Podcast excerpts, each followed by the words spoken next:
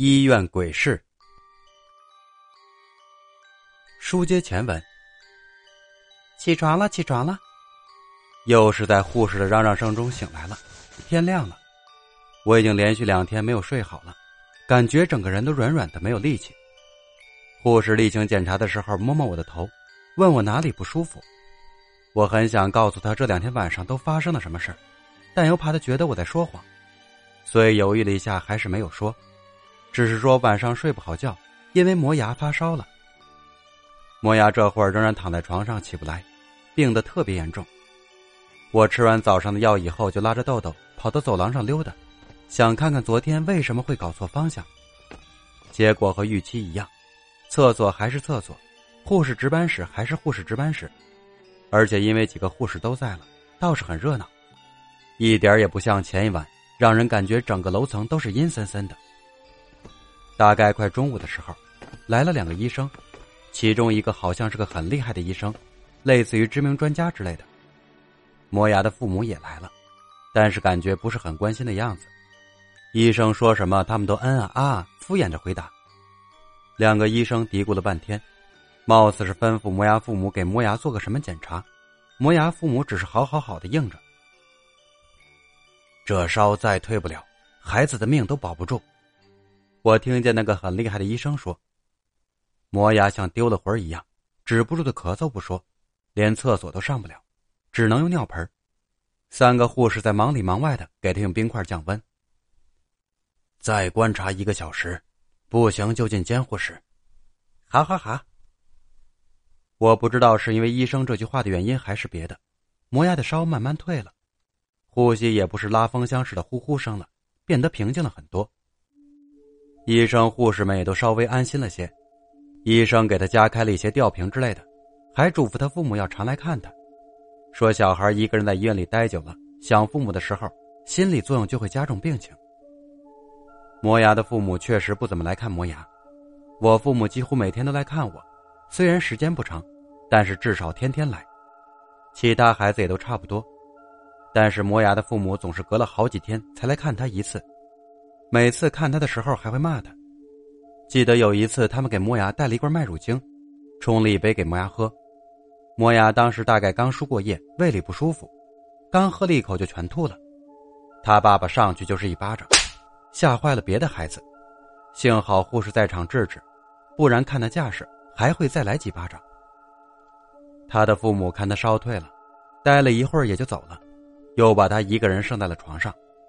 我和豆豆一边玩一边时不时的逗逗他，他也笑，但还是有气无力的。那晚是个老护士值班，我下午在护士值班室和他磨叽了一会儿，要他给我折几艘糖纸船，几个护士里他折的最好。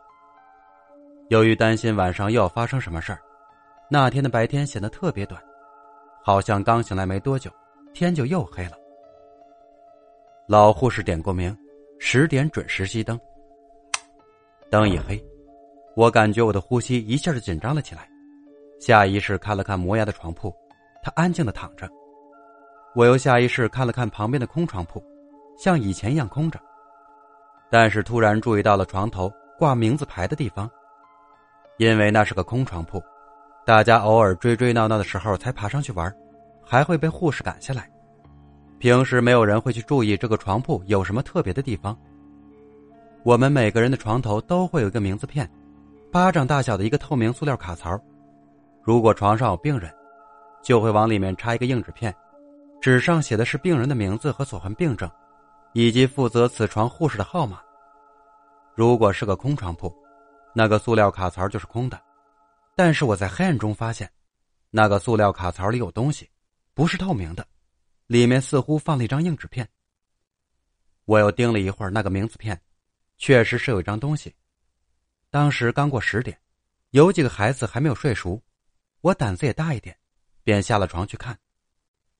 是的，有一张硬纸片被反过来插在里面，空白的一面向外。我小心翼翼的试图把硬纸片拿出来，想看后面写了什么，但是那个硬纸片像被粘在塑料卡槽里似的，怎么都拔不出来。我只好一点点抠，让那个纸片松动一点。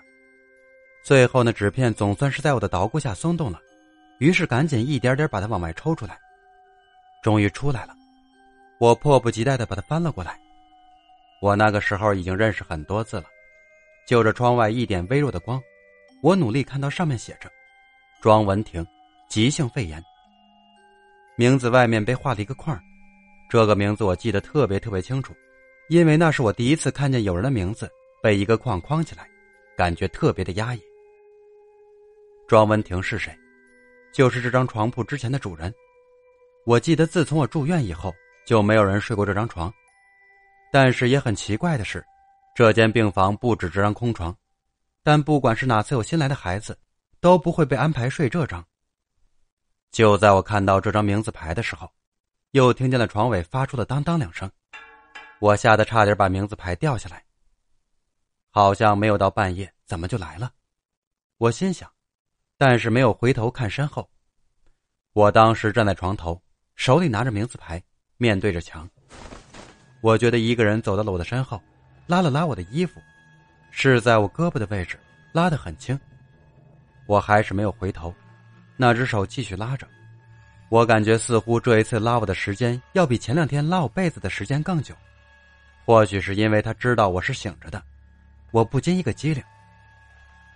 你为什么站着呀？突然有人说话了，我听出是昨天去叫护士的那个大一点的孩子。难道他没有看见我旁边有人？拉我的手一瞬间就停止了拉扯。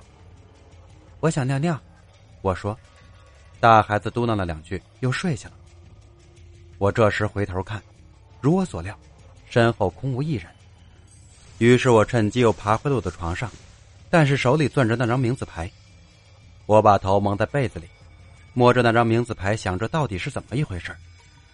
那时候我到底只有几岁，前前后后只感觉有些联系，但又说不清到底是怎么回事。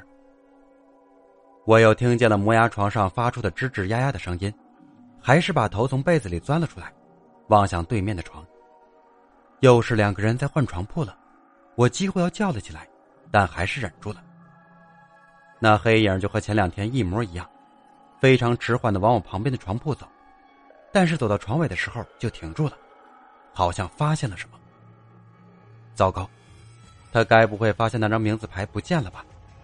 我的心一下子提到了嗓子眼浑身发抖。欲知后事如何，且听下回分解。